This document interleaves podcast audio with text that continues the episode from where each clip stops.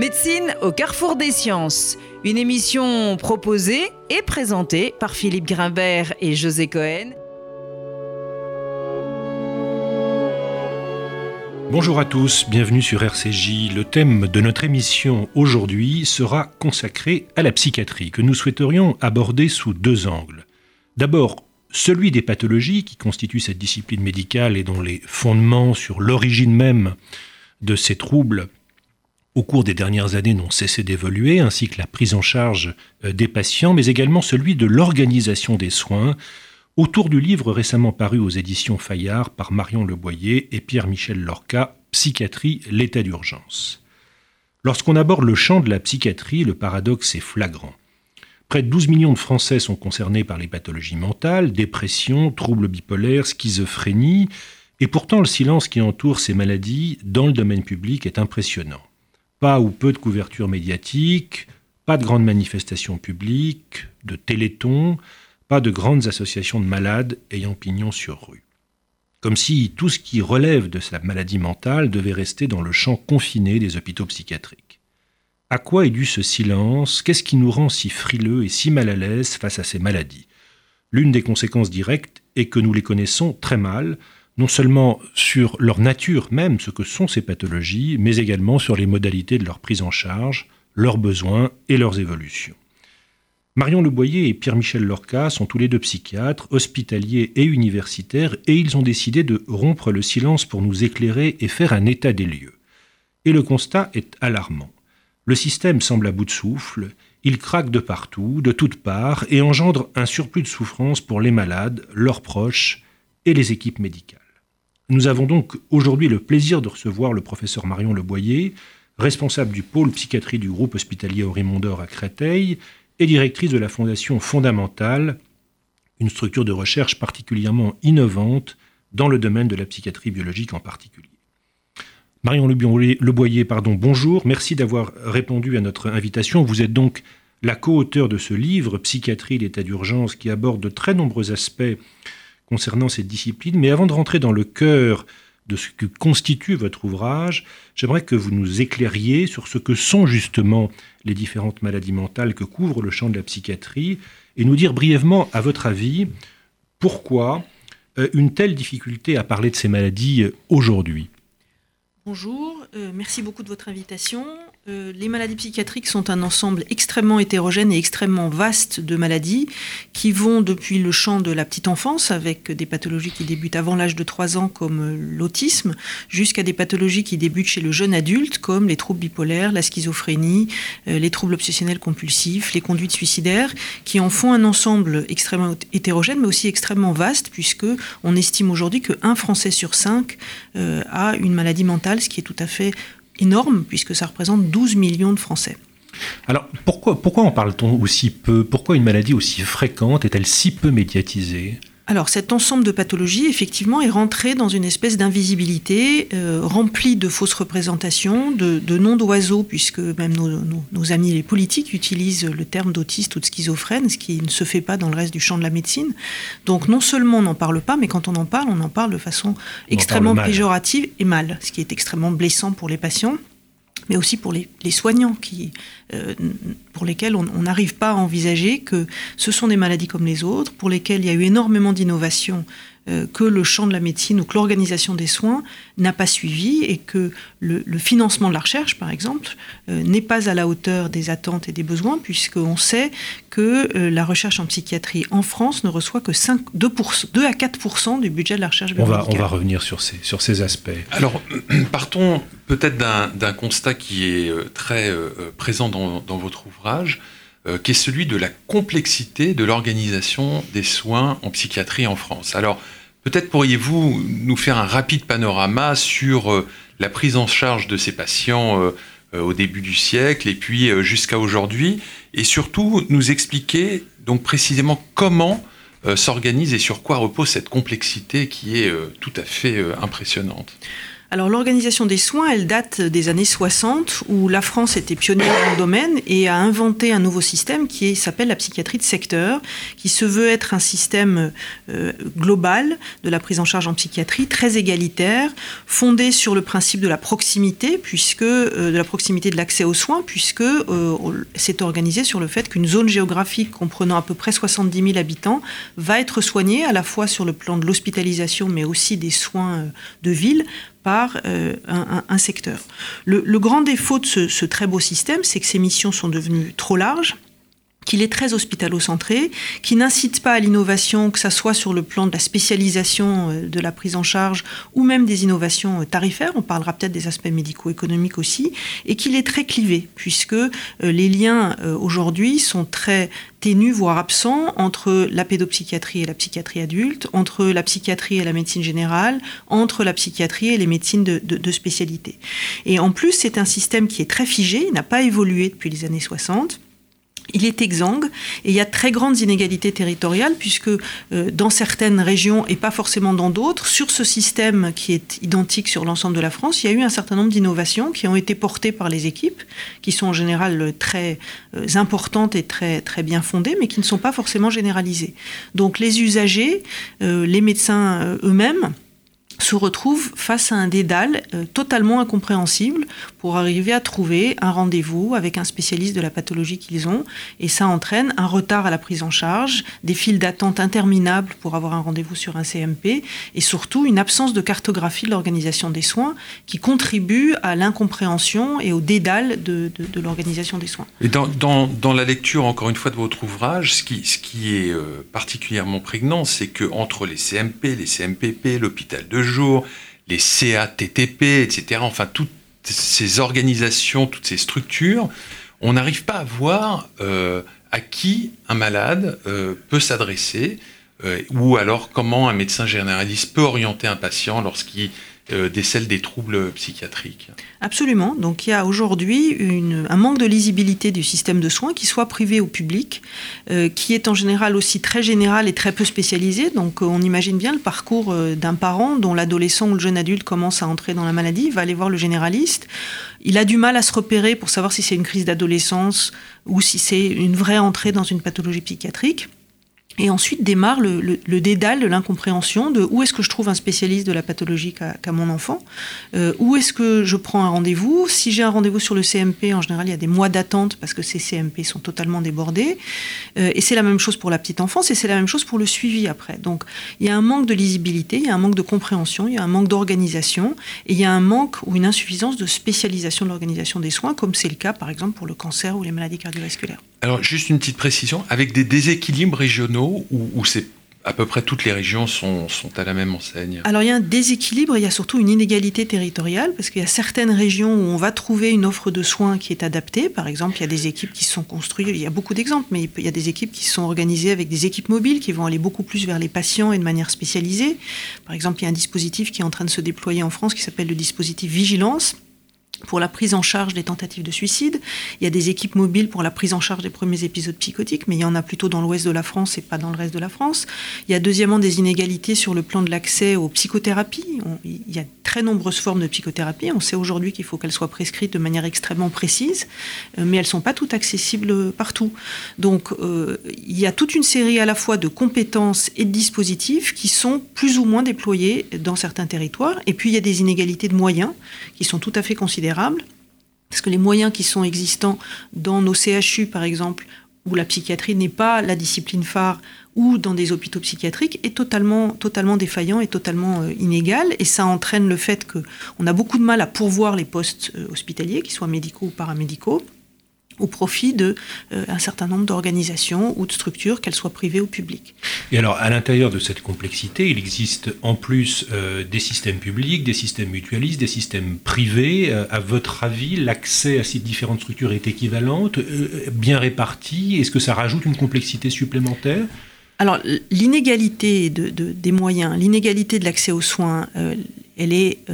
très très très importante sur l'ensemble du territoire et ça fait partie des difficultés, ça n'est pas la seule, mais ça fait partie des difficultés en tout cas pour les usagers et ça entraîne par exemple un élément qui est le retard au diagnostic. On sait aujourd'hui que pour une pathologie comme le trouble bipolaire qui est défini donc par l'alternance d'épisodes dépressifs ou d'épisodes d'excitation maniaque, il s'écoule en moyenne 10 ans entre le début de la maladie et le diagnostic et donc la mise en route des stratégies thérapeutiques spécifiques. 10 ans,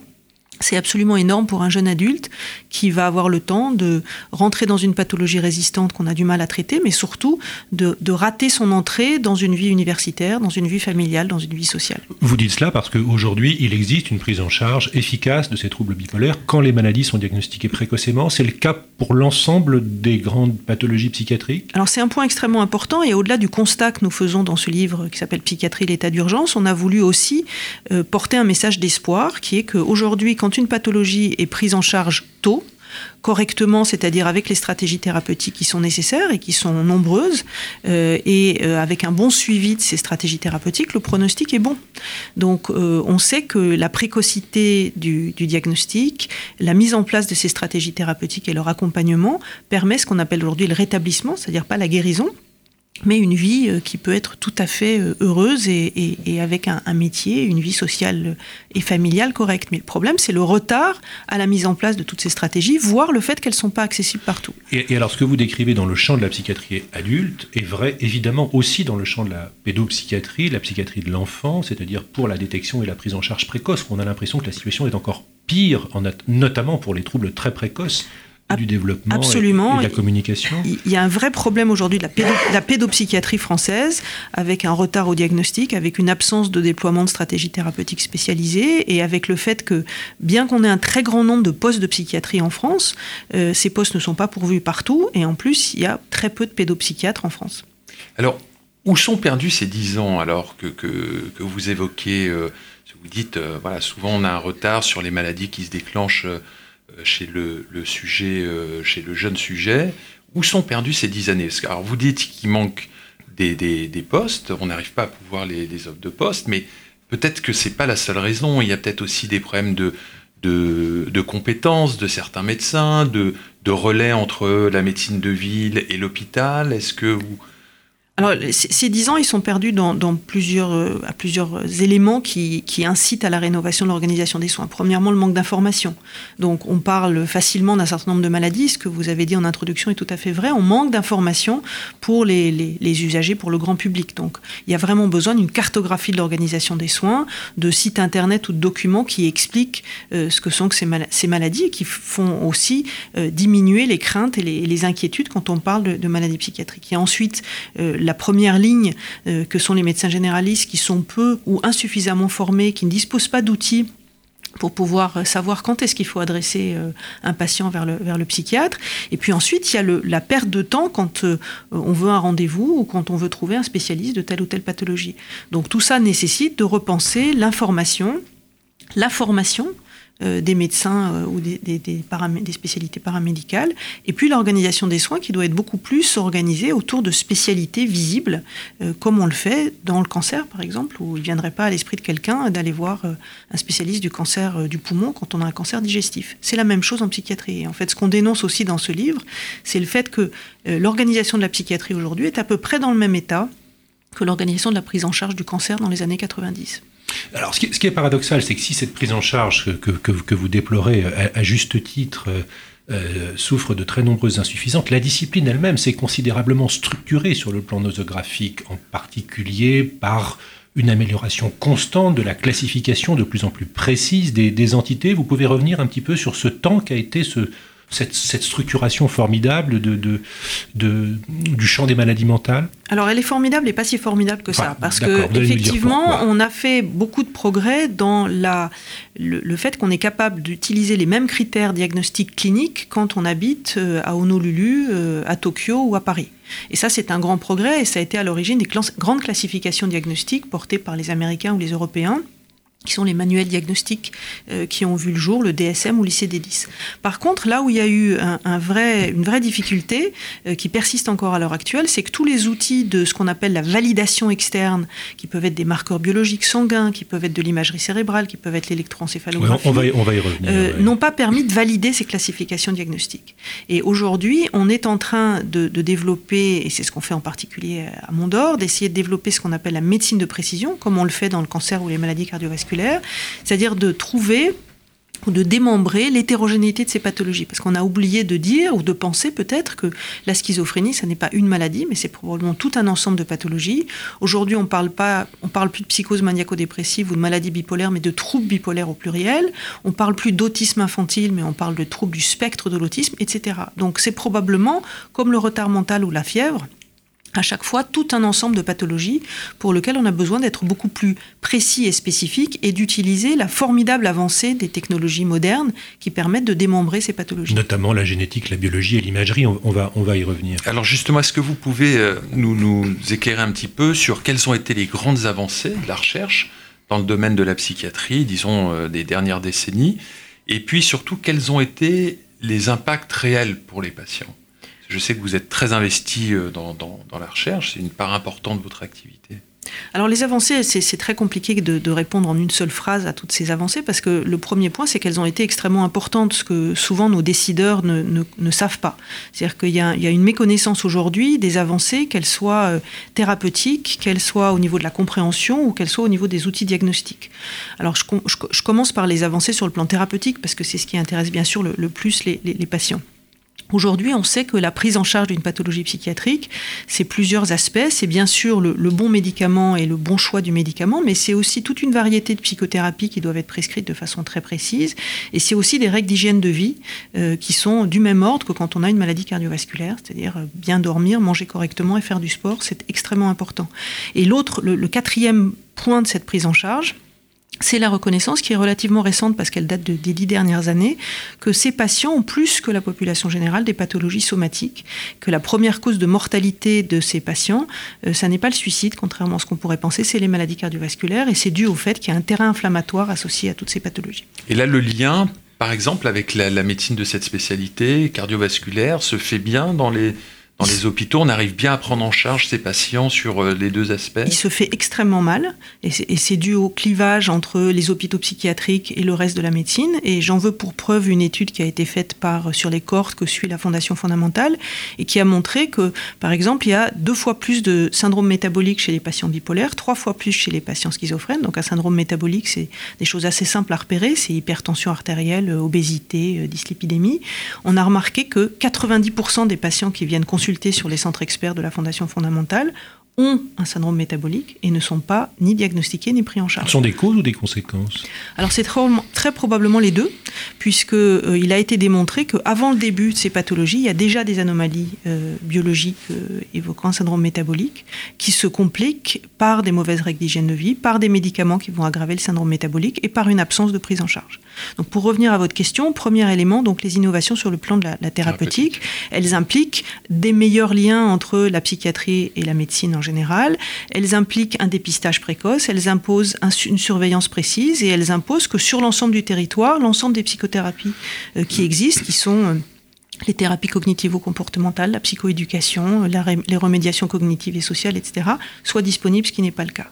Deuxième point, tout ce qui est autour euh, de la mesure de l'impact. Et ça, euh, c'est aussi quelque chose qui n'était pas visible en France, c'est les conséquences médico-économiques de ces pathologies. Aujourd'hui, de nouveau, euh, grâce aux, équipes de la Fondation fondamentale, et en, particulier l'équipe d'Isabelle Durand-Zaleski, on a pu montrer que le coût associé à ces pathologies est considérable puisque la France dépense 109 milliards d'euros par an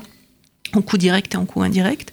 euh, quelque chose qui est en train d'être aussi confirmé par la sécurité sociale, puisque le coût direct de ces pathologies est de 22,6 milliards. Donc, euh, améliorer la prise en charge, réduire la part de l'hospitalisation qui est tout à fait considérable, c'est un objectif qu'on devrait se donner si euh, on suivait l'impact des stratégies thérapeutiques, l'impact de l'organisation des soins. Donc deuxième impact, c'est comment est-ce qu'on peut soigner la santé en soignant la psychiatrie. Troisième impact ou troisième innovation, c'est tout ce qu'on commence à savoir sur les causes de ces pathologies.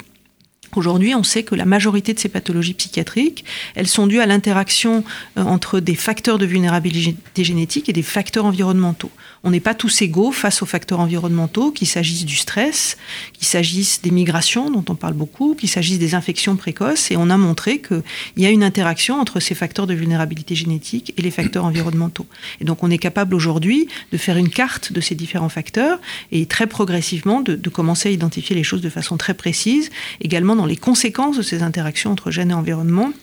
en particulier, nous, on travaille beaucoup sur la voie de ce qu'on appelle l'immunopsychiatrie, c'est-à-dire les conséquences inflammatoires de tous ces désordres. Et puis, il y a toute une série d'outils technologiques qui sont à nos dispositions aujourd'hui et qui devraient permettre d'avancer aussi dans le champ de la médecine de précision, qui vont de l'imagerie cérébrale euh, à la génétique en passant par, l'inflammation. Donc, on, on, avance dans une meilleure compréhension, dans un meilleur diagnostic et du coup dans le développement de stratégies thérapeutiques très innovantes euh, qui sont en ce moment à l'étude. Alors comment comprendre ce que vous nous avez dit précédemment? C'est que la classification de ces pathologies, aujourd'hui, il n'y avait pas de corrélation avec les marqueurs euh, biologiques euh, qui sont identifiés dans ces différentes pathologies. Comment vous arrivez à expliquer ça? Alors aujourd'hui, on est au, tout début de cette médecine, de l'ère de la médecine de précision en, psychiatrie, euh, mais c'est quelque chose qui est, compliqué et qui est lent puisqu'on a des grandes catégories diagnostiques et qu'au sein de ces grandes catégories diagnostiques, il y a finalement deux approches qui sont en ce moment euh, à l'ordre du jour de la recherche, qui sont d'une part l'identification de formes cliniques homogènes très précises. Je peux donner un exemple qui est celui des, des psychoses auto-immunes. Je vais y revenir, ou bien l'identification de grandes dimensions cliniques euh, qui sont transnosographiques, c'est-à-dire qu'on retrouve aussi bien dans la schizophrénie que dans l'autisme que dans le trouble bipolaire. Donc il y a ces deux grandes avancées euh, qui sont en train un petit peu de démembrer la classification diagnostique traditionnelle. Donc par exemple, si on prend l'exemple de ce que nous avons décrit qui s'appelle les psychoses auto-immunes, on a montré que 20% des patients schizophrènes, ce qui est énorme, sont porteurs d'auto-anticorps dirigés contre des récepteurs cérébraux qu'on peut non seulement diagnostiquer mais probablement aussi traiter avec les mêmes traitements que ceux qu'on utilise pour les maladies auto-immunes. Et ces, ces auto-anticorps, on ne les retrouve pas chez les sujets sains? Alors on les retrouve chez 5% des sujets sains, et ce qu'on a montré, c'est une publication qui est sortie dans, dans Nature Communication avec l'équipe de, de, Laurent Groc à Bordeaux en décembre 2017, donc relativement récemment, c'est que les auto-anticorps qu'on retrouve euh, dans la périphérie, donc dans le sang, euh, aussi bien chez les témoins que chez des sujets atteints de pathologies schizophréniques ont un impact au niveau de la synapse complètement différente. Et c'est pour ça que c'est aussi compliqué parce que c'est pas des outils qu'on a euh, à disposition dans la pratique de tous les jours. Et en fait, les auto-anticorps qu'on retrouve chez les patients schizophrènes désorganisent totalement le, le, le, fonctionnement des récepteurs glutamatergiques à la synapse, alors que les auto-anticorps qu'on retrouve chez les sujets normaux ne le font pas. Alors euh, finalement, euh, ce que, en, en, vous écoutant, on se dit que peut-être l'une des, l'une des raisons de la, de la confusion, c'est aussi, quand on regarde un peu l'histoire de cette discipline, la très grande diversité euh, des modalités à la fois concernant la physiopathologie ou la psychopathologie à l'origine de ces entités diverses et variées. On n'a pas trop parlé du champ des névroses ou de, des dépressions d'ordre névrotique. On a vu que vous aviez beaucoup orienté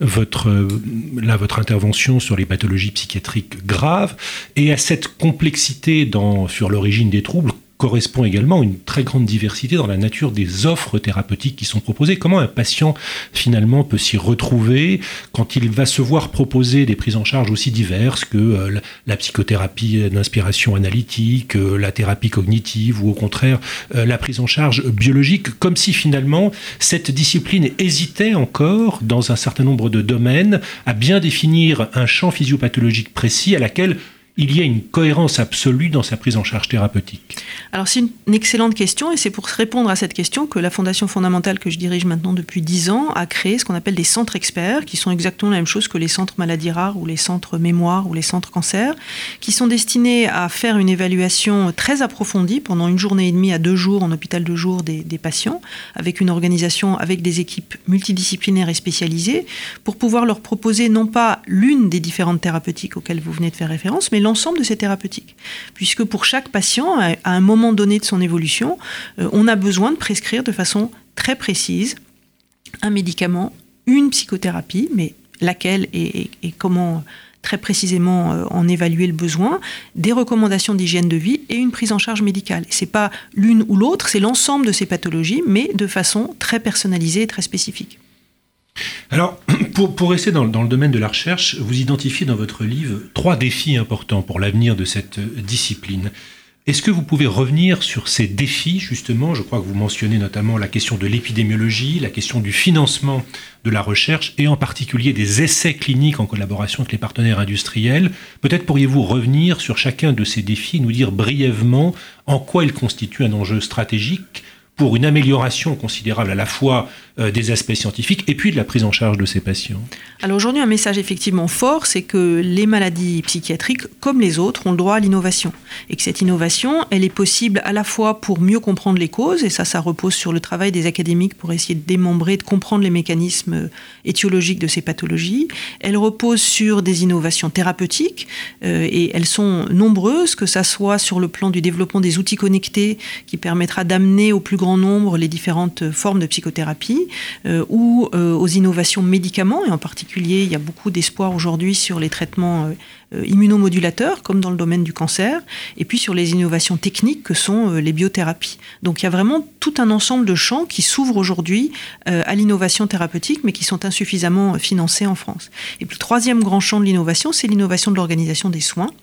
qui doit être aujourd'hui repensé parce qu'il y a toute une série d'innovations qui ne sont pas, on l'a déjà vu tout à l'heure, offertes au plus grand nombre. Et ça, ça passera par euh, la création, en tout cas c'est ce que nous demandons dans notre livre, d'un opérateur qui, au même titre que cela a été fait dans les années 90 pour le cancer en créant l'INCA, va permettre ou devrait permettre euh, d'homogénéiser les pratiques, de faire une cartographie de l'organisation des soins, de coordonner la recherche et euh, aussi un domaine de la recherche qui doit guider les politiques publiques, c'est l'épidémiologie parce qu'aujourd'hui, on a très peu de données sur la fréquence de ces pathologies, sur les facteurs de risque environnementaux et sur comment est-ce qu'on peut piloter les décisions de santé publique. Alors justement, le, Agnès Buzyn a présenté récemment un plan santé. Votre sentiment, c'est que la place faite à la psychiatrie pour relever ces différents défis est adaptée à la situation? Alors la ministre a reconnu en janvier 2018 que la, psychiatrie était le parent pauvre de la psychiatrie, ce qui nous a fait espérer qu'il y aurait une, action importante en faveur de la psychiatrie. En fait, aujourd'hui, on, est un peu déçu parce que euh, c'est pas en, en, prenant quelques mesures et en apportant un peu de financement qu'on va euh, réorganiser le champ de la psychiatrie à la hauteur de l'enjeu. Et alors, vous évoquez euh, souvent l'exemple de l'INCA, donc pour nos auditeurs, c'est l'Institut national du cancer. Euh, à votre avis, pourquoi euh, une telle euh, initiative n'a pas lieu dans le champ de la psychiatrie? Qu'est-ce qui justifie ça puisque quand même vous venez de nous expliquer que tous les éléments étaient réunis. Donc l'INCA, on rappelle, très grand organisme de financement public de la recherche avec des des dotations euh, privées. Alors l'INCA, il n'a pas été que euh, euh, soutenant la recherche et finançant la recherche, il a aussi eu un impact considérable pour faire une cartographie de l'offre des soins, pour définir des référentiels de santé, pour les évaluer et pour homogénéiser les pratiques. Nous, ce qu'on demande, c'est exactement la même chose, c'est-à-dire bien sûr un soutien à la recherche qui est absolument essentiel pour l'innovation, mais aussi une meilleure lisibilité de l'offre de soins, une évaluation des pratiques qui aujourd'hui n'existent pas et euh, un, soutien à euh, une réorganisation complète de, l'offre de soins. Marion Leboyer, merci d'avoir répondu euh, notre, à notre invitation. J'invite évidemment les auditeurs à, lire votre livre qui est extrêmement complet et qui donne beaucoup de pistes à la fois pour comprendre ce que sont ces pathologies et mieux s'y retrouver dans la nature de leur prise en charge et surtout prendre la mesure des enjeux pour les années à venir à la semaine prochaine. C'était Médecine au carrefour des sciences.